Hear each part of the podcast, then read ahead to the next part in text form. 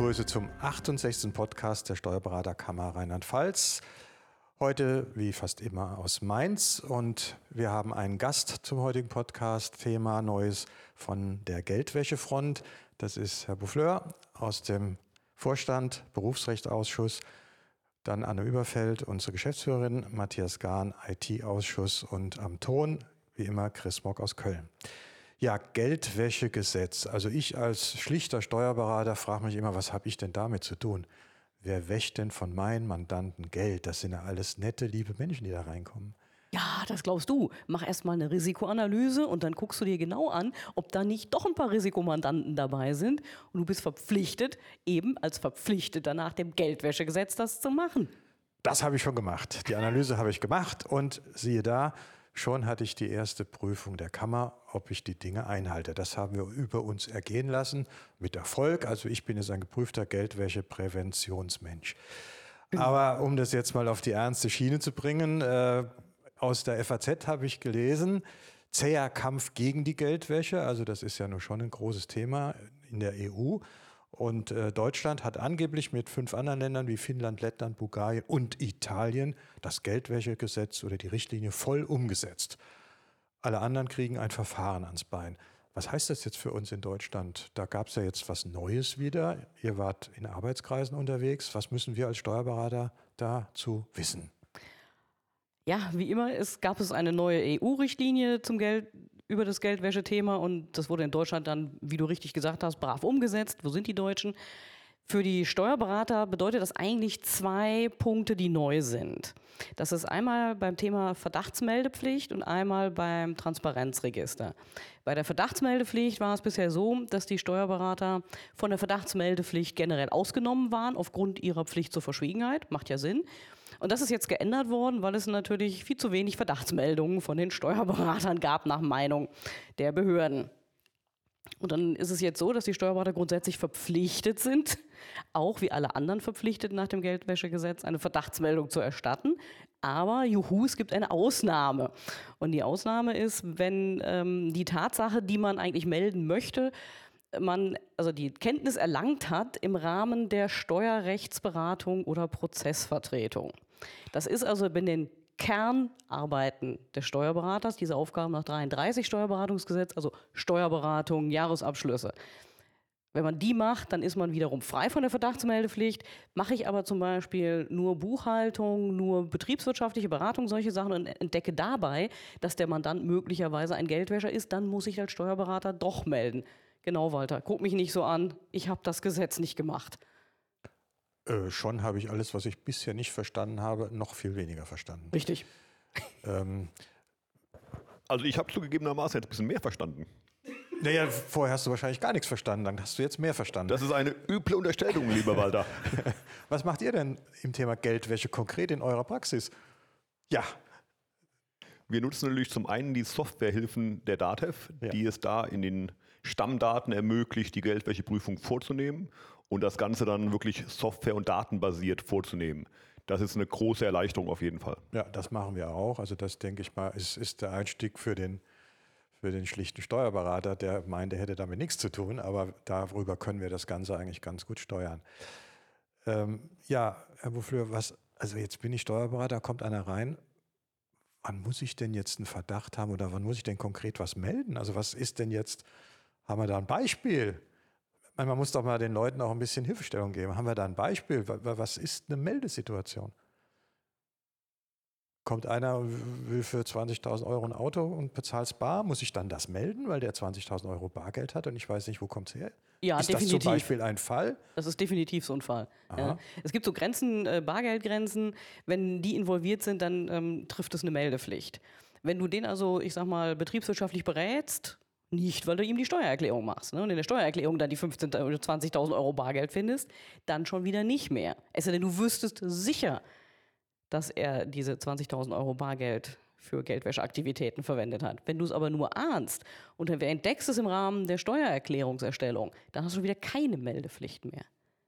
Wobei der Ausnahmetatbestand ist da auch wieder, wenn man als Berufsträger missbraucht wird. Also der Mandant kommt eigentlich und sagt, genau, hier habe ich Geld, das muss irgendwie in den legalen Kreislauf einfließen, ich möchte von Immobilien holen oder ich möchte eine Gesellschaft gründen, damit die Immobilien erwerben kann, dann wird man als Steuerberater in dieser Funktion ja missbraucht. Man soll diese Verschleierung fortführen und das ist auch wiederum ein Grund, diese Verdachtsmeldung zu tätigen. Ja, in so einem Fall ist man ja schon fast äh, in der Beihilfe, das merkt man dann ja im Zweifel auch. Aber die Abgrenzung, wo bin ich in einem Mandat, in, in, in einem Jahresabschluss und erkenne etwas oder wo bin ich nur in der Beratung? Ich sage mal, das Gros der Steuerberater, also der kleineren Praxen, die machen ja doch eigentlich Jahresabschluss, Steuererklärungen, in diesem Sinne aber dann auch Beratung dabei. Eine reine Steuerberatung ohne all diese Tätigkeiten, das sind ja entweder ganz große Kanzleien, die, die eben dann als Beratungs- und, und Konstruktionskanzleien auftreten. Aber das Gros der Steuerberater ist doch da gar nicht so tätig. Und ich denke mal, deswegen äh, ist da auch die Sensibilität gar nicht da. Ich habe größtes Verständnis. Aber so wie ich das ähm, Geldwäschegesetz in Wortlaut jetzt verstanden habe, aber das ist keine Garantie, weil es ja eben neu ist, aber so wie ich es verstanden habe, ist es so, wenn man die Tatsache sozusagen bei dieser Tätigkeit entdeckt, wenn du also bei der Tatsache, bei der betriebswirtschaftlichen Beratung, wenn du in dem Moment das merkst, dann müsstest du melden. Und wenn du es aber in der Steuererklärung merkst, müsstest du es nicht melden. Ob das so Bestand haben kann oder nicht, das wird echt, das wird die Zeit zeigen. Der Gesetzgeber hat das mal so formuliert, aber wie es wirklich aussehen wird konkret, das weiß eigentlich keiner. Ich kann eigentlich nur den Kollegen empfehlen, die eine Verdachtsmeldung abgeben wollen, dass sie bei der Kammer anrufen und dass wir das sozusagen im gegenseitigen Gespräch versuchen, das Problem zu lösen.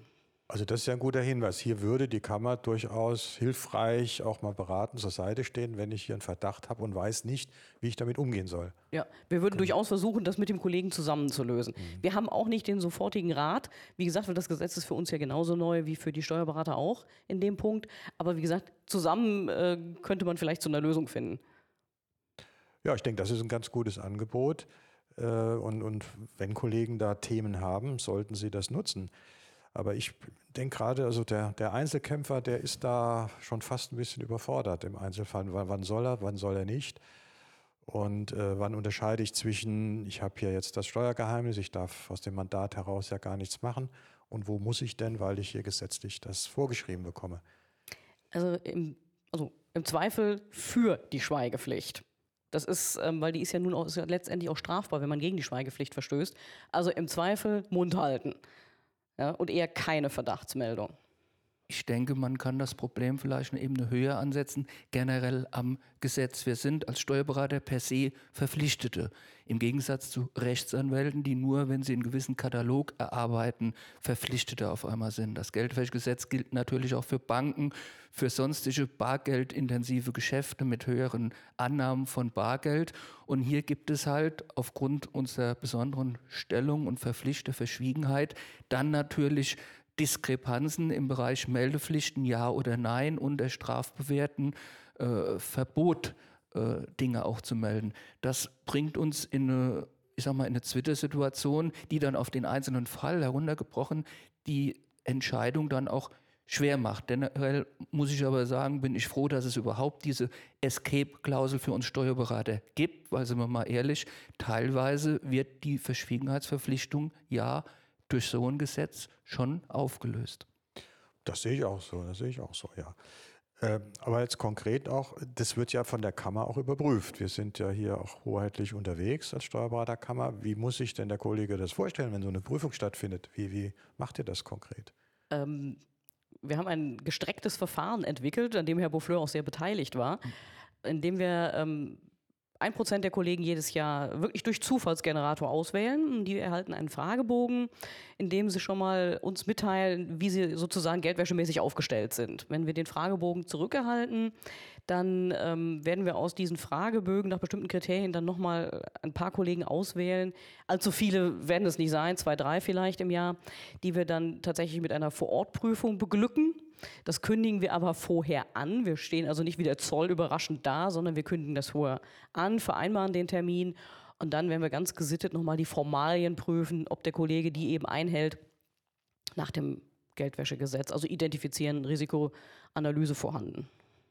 Das heißt also, die äh, Überprüfung und, und die äh, Daten aufzeichnen mit, mit DATEV zum Beispiel, also mit der EDV und entsprechende Informationen der Mandanten und das als Nachweis, das würde im Grunde Genau. genommen ausreichen, so wie Matthias das eben beschrieben hat. Damit wäre man eigentlich so auf der sicheren Seite. Also der Steuerberater hat ja ermessen insgesamt, wie er im Rahmen der Risikoanalyse dann auch sein Risiko, seine Mandanten bewertet. In diesen Sachen, das ist Sache des Steuerberaters, da werden wir nicht eingreifen, da können wir nicht kontrollieren, da dürfen wir nicht, auch nicht kontrollieren.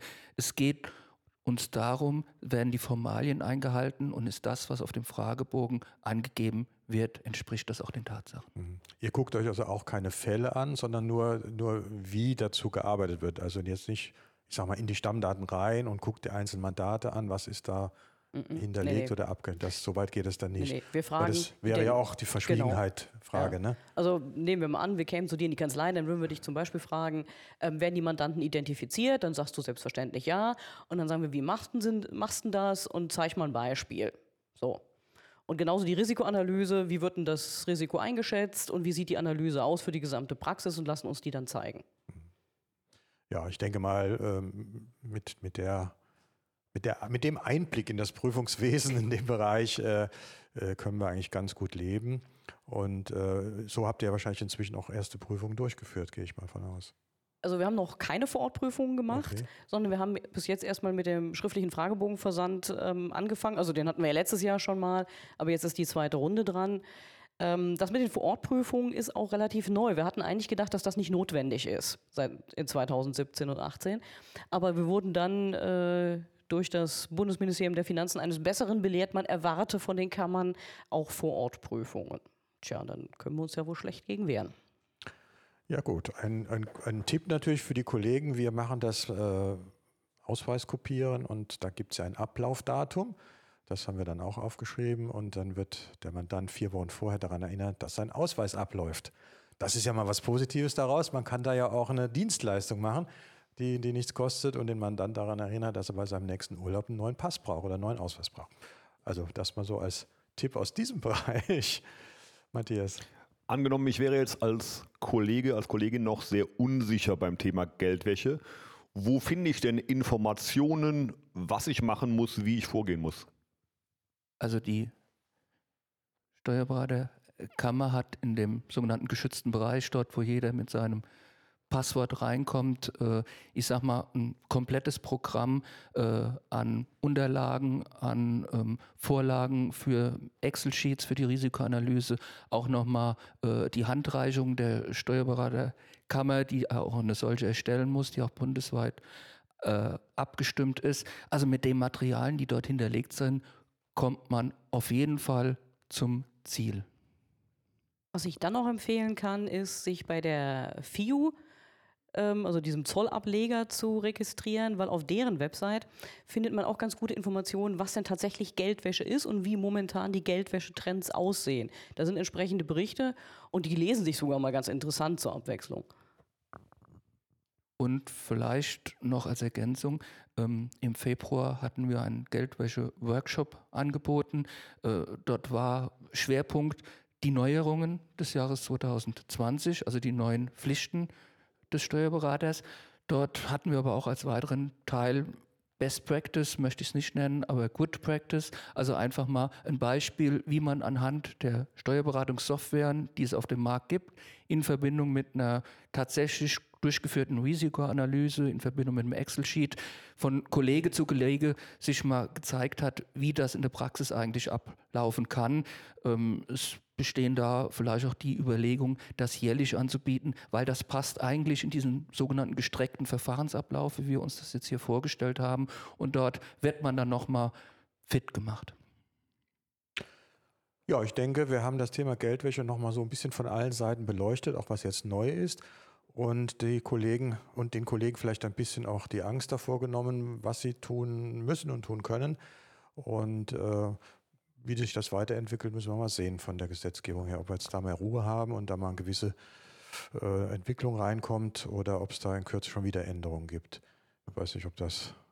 Sagen wir mal so, eine gewisse Hoffnung ist vielleicht da, dass es ab 2021, 2022 ein kleines bisschen ruhiger wird, weil dann die Prüfung Deutschlands durch die FATF vorbei ist. Natürlich heißt das nicht, dass wir uns alle entspannt zurücklehnen können, aber ich sage mal, die Hysterie ist vielleicht etwas raus. Okay, mit dem schönen Schlusswort danke ich euch allen für den interessanten Podcast und bis zum nächsten Mal. Tschüss zusammen. Und tschüss. tschüss.